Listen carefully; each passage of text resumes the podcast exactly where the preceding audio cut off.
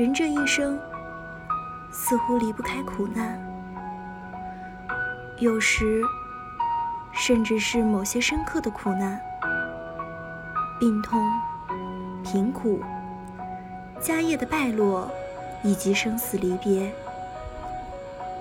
我们仿佛成了一株尚未成熟的小树苗，面对这些苦难。我们在风中颤抖，在雨中低头，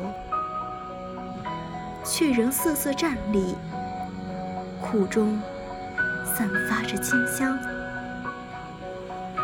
没有人能够永远天真，但所有细微之下，都隐藏着春暖花开、冰面破裂的巨响。